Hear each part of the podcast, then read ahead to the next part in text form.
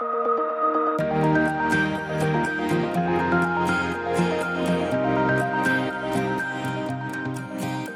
liebe Gemeinde. Heute ist der 22. August und damit der fünfte Tag unserer 21 Tage des Gebets. Heute möchte ich gemeinsam mit euch für unsere Regierung in Deutschland, NRW und Düsseldorf beten. Der Vers des Tages steht in 1. Timotheus 2, Vers 1 und 2. Das erste und wichtigste, wozu ich die Gemeinde auffordere, ist das Gebet. Es ist unsere Aufgabe, mit Bitten, Flehen und Danken für alle Menschen einzutreten, insbesondere für die Regierenden und alle, die eine hohe Stellung einnehmen, damit wir ungestört und in Frieden ein Leben führen können, durch das Gott in jeder Hinsicht geehrt wird und das in allen Belangen glaubwürdig ist. In unserer Gemeinde soll Gebet nicht der letzte Ausweg sein, sondern die erste Reaktion.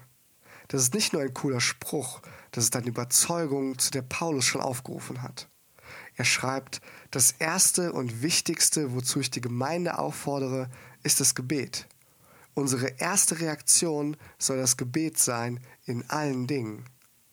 Weiter schreibt er, es ist unsere Aufgabe, mit Bitten, Flehen und Danken für alle Menschen einzutreten. Stell dir vor, du bist wieder ein Kind.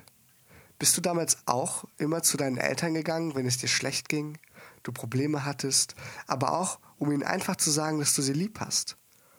In 1. Johannes 3, Vers 1a steht, Seht doch, wie groß die Liebe ist, die unser Vater erwiesen hat. Kinder Gottes dürfen wir uns nennen und wir sind es tatsächlich. Wir dürfen uns nicht nur Kinder Gottes nennen, wir sind es tatsächlich. Wir dürfen uns nicht nur Kinder Gottes nennen, wir sind es tatsächlich. Gott ist unser Vater, Erschaffer und Versorger und alles kommt von ihm. Wir haben das Privileg, zu ihm zu kommen und ihm alles darzubringen.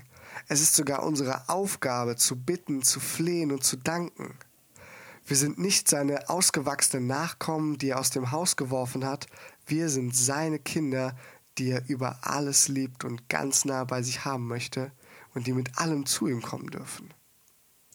Weiter schreibt Paulus, insbesondere für die Regierenden und alle, die eine hohe Stellung einnehmen, damit wir ungestört und in Frieden ein Leben führen können, durch das Gott in jeder Hinsicht geehrt wird und das in allen Belangen glaubwürdig ist.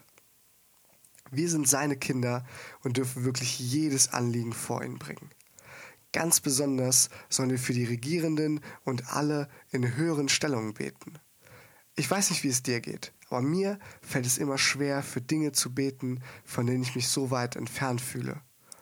Manchmal habe ich das Gefühl, ich bin zu weit weg und zu klein für die Politik und Regierung, um dort einen Unterschied zu machen. Doch wie mein leiblicher Vater damals steht unser Vater im Himmel für uns ein, für die Dinge ein, die uns zu groß sind und zu weit weg sind.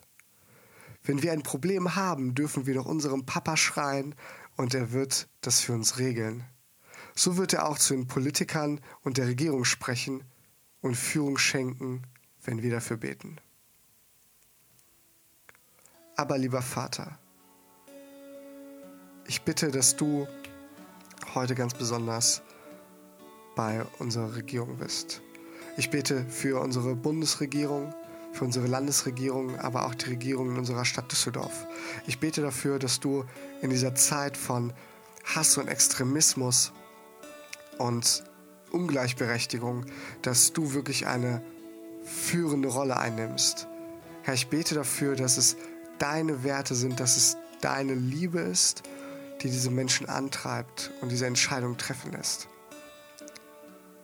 Vater, ich sehe die Herausforderungen, die diese Menschen sich stellen und ich bitte dich, dass du sie begleitest in diesem Prozess. Lass sie nicht alleine da stehen, sondern lass es wirklich dein Wille sein, der geschieht. Und lass es deine Führung sein der diese Menschen antreibt, Sicherheit gibt und stark macht. Wir beten in deinem heiligen Namen. Amen.